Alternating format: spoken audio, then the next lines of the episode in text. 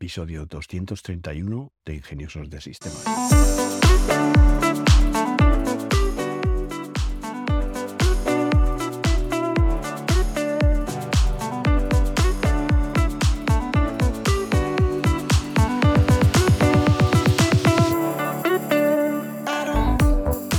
Hoy es lunes 6 de marzo de 2023 y hoy vamos a hablar de novedades en el mundo de la inteligencia artificial.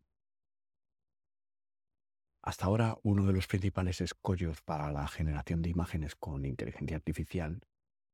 pues es el control, el control del usuario. Tenemos herramientas fantásticas como puede ser Midjourney o como puede ser Stable Diffusion, variaciones eh, de esta última como Leonardo o Invoke AI, herramienta de DALI 2, Todas estas herramientas nos permiten escribir prompts y conseguir resultados mm, espectaculares con respecto a las creaciones que hacen, pero tenemos poco control sobre la posición de los personajes o el movimiento de, de la acción. El asistente de ControlNet para Stable Diffusion resuelve este problema y la tecnología ControlNet lo que pretende es darle el control al artista para que pueda tener una mayor definición sobre el resultado. ¿Y qué es ControlNet? Stable Diffusion te permite obtener imágenes de eh, calidad simplemente, como digo, escribiendo un texto, un prompt. Además, la eh, prompt también acepta como entrada, por ejemplo, otra imagen, no solo texto. Puedes crear imágenes de texto a imagen o de imagen a imagen. Si utilizas una imagen de entrada, pues también tienes eh, más control sobre el resultado de salida. Puedes utilizar esa imagen como base o como referencia para eh, orientar a la inteligencia artificial a que la imagen que te genere se parezca más o menos a la que tú le has dado. Para eso, por ejemplo, en Stable Diffusion tienes un control de fuerza que va a fijar con qué rigidez, el resultado de salida se parece al resultado de entrada. Por otro lado, el PROM eh, no es perfecto, no siempre es fácil escribir un PROM adecuado y no siempre obtenemos lo que queremos. Por eso se ha acuñado el, término de ingeniería de prompts, porque realmente el generar prompts requiere un conocimiento de la estructura y de cómo la inteligencia artificial va a darle más importancia a las palabras que estén más a la izquierda de la frase o menos a las que estén más a la derecha, más alejadas del comienzo de la frase. Entonces, si has probado alguna vez de estos generadores de IA, pues como Stable Diffusion, lo único que te llama la atención es que mm, realmente no tienes control sobre lo que tú quieres conseguir. Y aunque hayas conseguido algunos resultados que son espectaculares, pues eh, normalmente ha sido resultado de cientos y cientos de pruebas o fruto de la aleatoriedad o el caos que define la generación de estas imágenes. A grandes rasgos, pues eh, Stable Diffusion utiliza texto para generar condicionalmente una imagen a partir de ruido. Esto es lo que produce la tecnología del espacio de difusión latente. ControlNet es un nuevo modelo publicado por investigadores de Stanford que añade otra forma de condicionamiento y que permite así controlar mucho mejor la generación de imágenes. Stable Diffusion comienza con un ruido, un ruido que se genera aleatoriamente a partir de una semilla, de lo que se conoce como una semilla, que es un número. Esta semilla puede ser un 1, puede ser el número 13.000, puede ser 6, 7 dígitos. Eh, realmente es un número aleatorio del cual se genera un ruido y a partir de ese ruido se trata de generar la imagen que el prompt o el prompt más una imagen de referencia están pidiéndole al programa que genere. Y a partir de ese ruido se empieza a generar una imagen utilizando el condicionamiento de la indicación del texto, la información que se ha extraído de un modelo lingüístico que indica a la red neuronal pues cómo modificar la imagen. En cada caso, prácticamente el modelo va añadiendo detalles y el ruido se va eliminando durante los distintos pasos en el espacio latente. Lo que antes era ruido se va pareciendo cada vez más a una imagen. Después el descodificador transforma lo que era ruido en una imagen en el espacio de píxeles. Bueno, pues ControlNet funciona en combinación con Stable Diffusion y aunque también tiene en cuenta las entradas adicionales, para ser más precisos, es una red neuronal que clona los distintos bloques de difusión estable en una copia entrenable y una copia bloqueada. ¿Qué significa todo esto? Bueno, pues que Stable Diffusion se ha entrenado con miles de millones de imágenes, mientras que el conjunto de datos de ControlNet es mucho menor.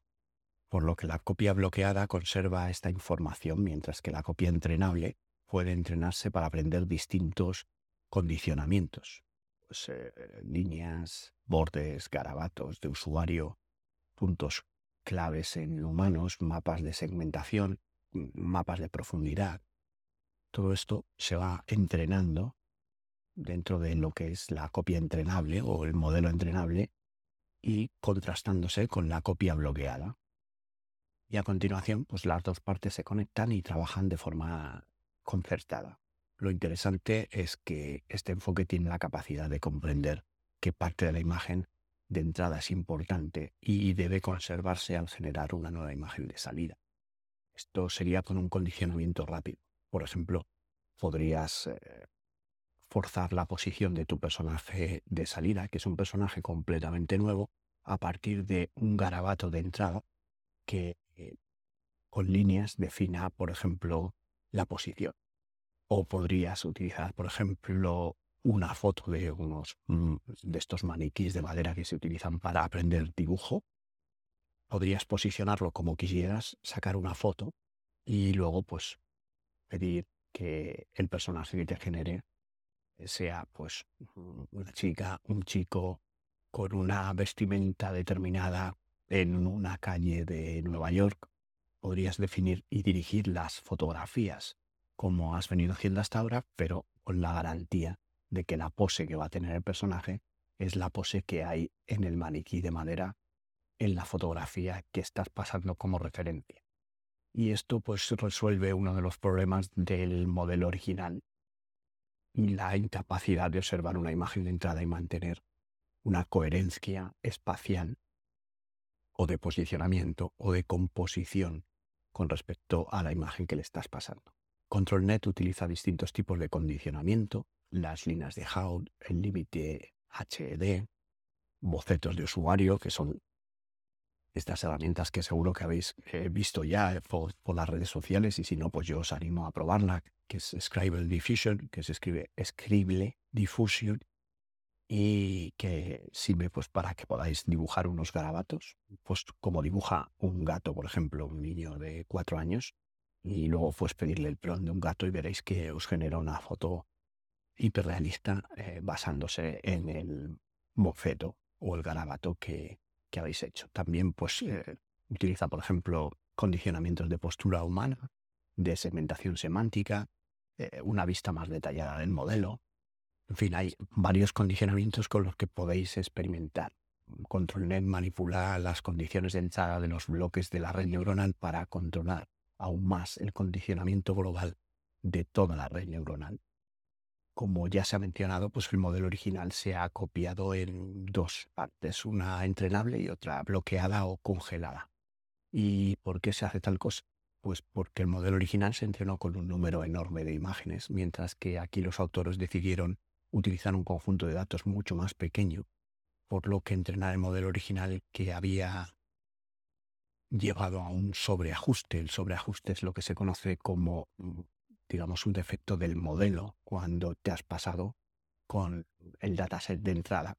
y el número de pasos que obligas a tu modelo o a la red neuronal a recorrer o a iterar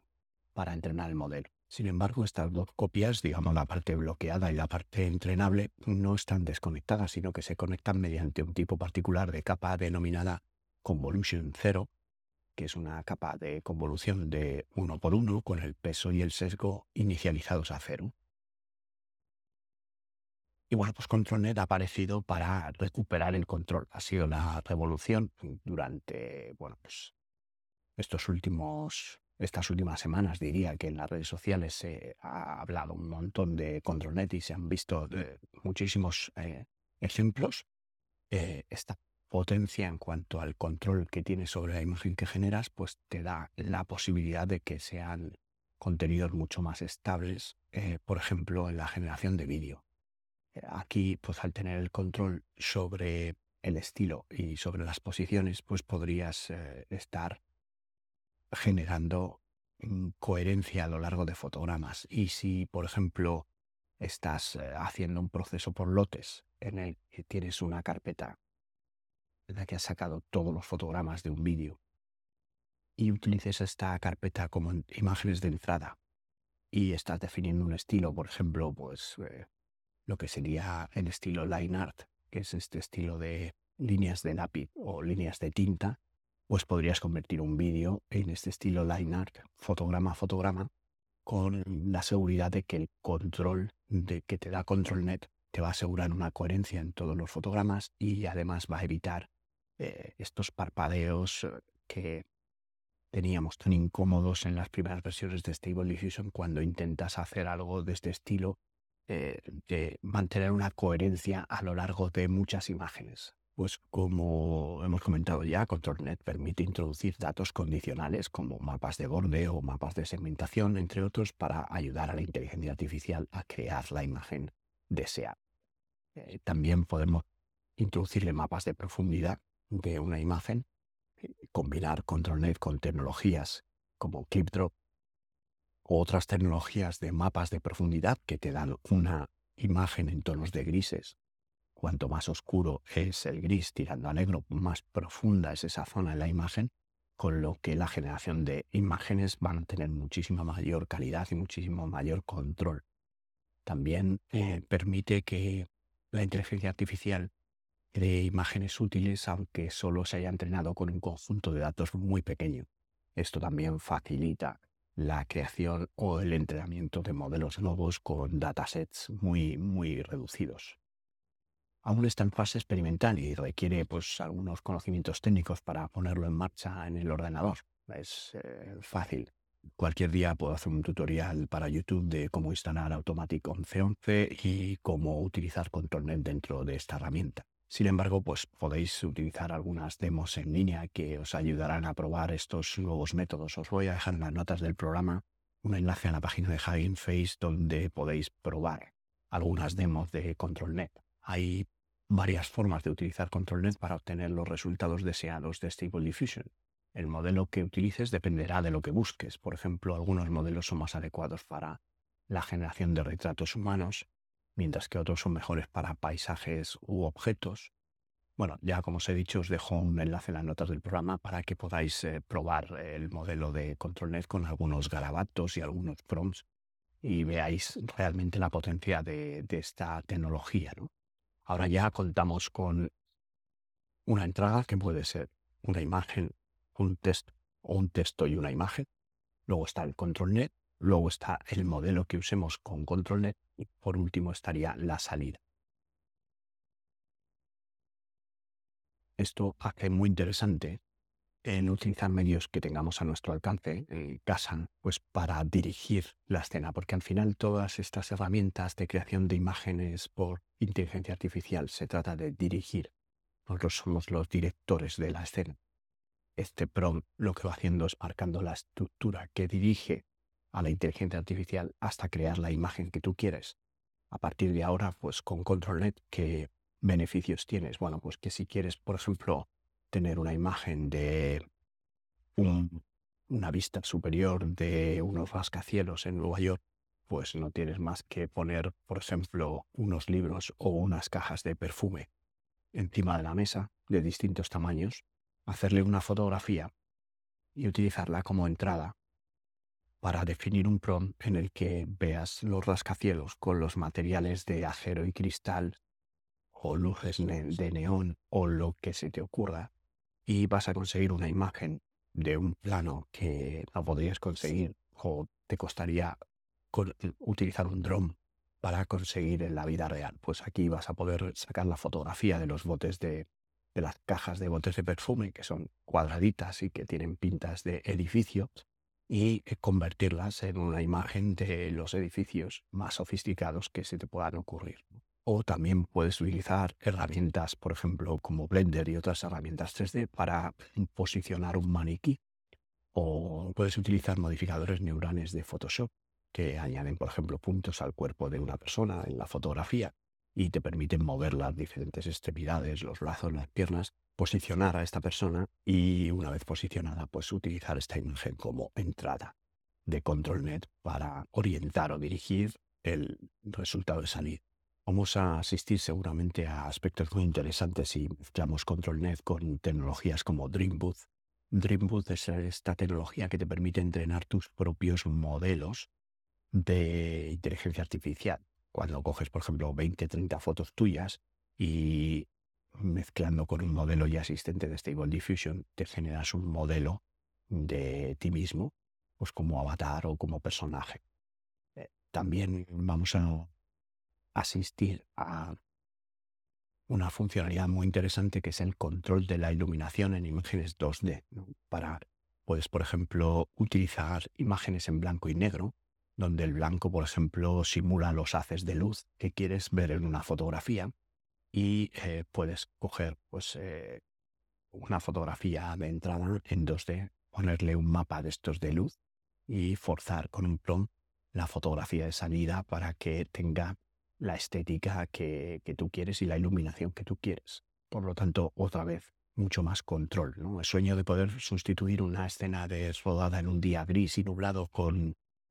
por la iluminación de una hora dorada, pues es ya una posibilidad muy realista, ¿no? De hecho, pues yo me atrevería a decir que ahora es ya una realidad, La cuestión de la autenticidad pues siempre está presente cuando se habla de este tipo de tecnología, pero también estamos hablando que en el mundo de la ficción, en el mundo cinematográfico, realmente lo que importa es el mensaje y la estética de ese mensaje más que si realmente son imágenes reales o no, dependientemente del mérito que pueda tener, pues dirigir una fotografía, eh, una película, una estética, pues al final no deja de estar en la cabeza del artista, del director, del director de fotografía, la estética que busca para unos mensajes y unas imágenes determinadas. Y va a ser esta misma creatividad que está en su cabeza la que va a dirigir a la inteligencia artificial para conseguir esto sin la necesidad de invertir directamente dinero en conseguir una toma porque tienes que hacerla en un día concreto a una hora concreta porque la luz es de determinada forma. También pues, puedes considerar esta tecnología pues, para disminuir la cantidad de información que hay que transmitir de un sitio a otro para generar las imágenes. Por ejemplo, podrías transmitir la silueta de garabatos con la posición de una persona, poder generar en el otro extremo de la comunicación una foto realista de esa persona. Por lo tanto, quien nos dice que no podemos llevar unas gafas de realidad aumentada que estén filmando, por ejemplo, lo que vemos, eh, convirtiéndolo a líneas o haciendo una reducción de la información de las líneas que vemos y en el otro extremo de la comunicación, cuando estamos utilizando muy poco ancho de banda para transmitir esas líneas, estamos recibiendo toda la información que no es exactamente igual que la realidad, porque estamos generando esta información a través de un modelo de inteligencia artificial y un prompt que está dirigiendo a ese modelo. Pero vamos a conseguir una representación realista de lo que están viendo las gafas eh, de realidad aumentada que están haciendo la emisión origen en un destino donde no vamos a tener nada de lo representado y vamos a utilizar muy poquito ancho de banda para poder transmitir esta información y representar lo que queramos en el destino. Yo creo que, bueno, que es una tecnología apasionante y que, y que va a dar mucho de sí en, las próximas implementaciones. Os voy a dejar dos enlaces, uno para que veáis un poco pues, eh, cómo es ControlNet y otro que habla de Composer. Composer es bueno, una tecnología parecida a ControlNet que Mm, se trata más de hacer